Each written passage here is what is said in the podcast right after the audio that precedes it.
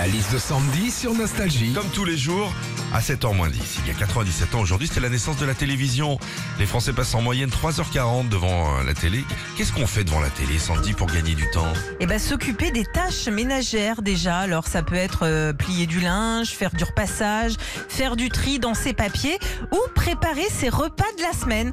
Moi, tu vois, souvent le dimanche matin, hop, France 2, un saladier, mon kilo de har- haricots verts et j'ai cut, j'ai j'ai devant le jour du Seigneur.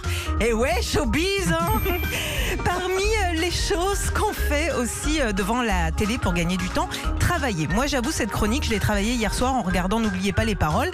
Mais quoi? Travailler en regardant la télé, on y a droit depuis trois ans, non? C'est pas ça le télétravail?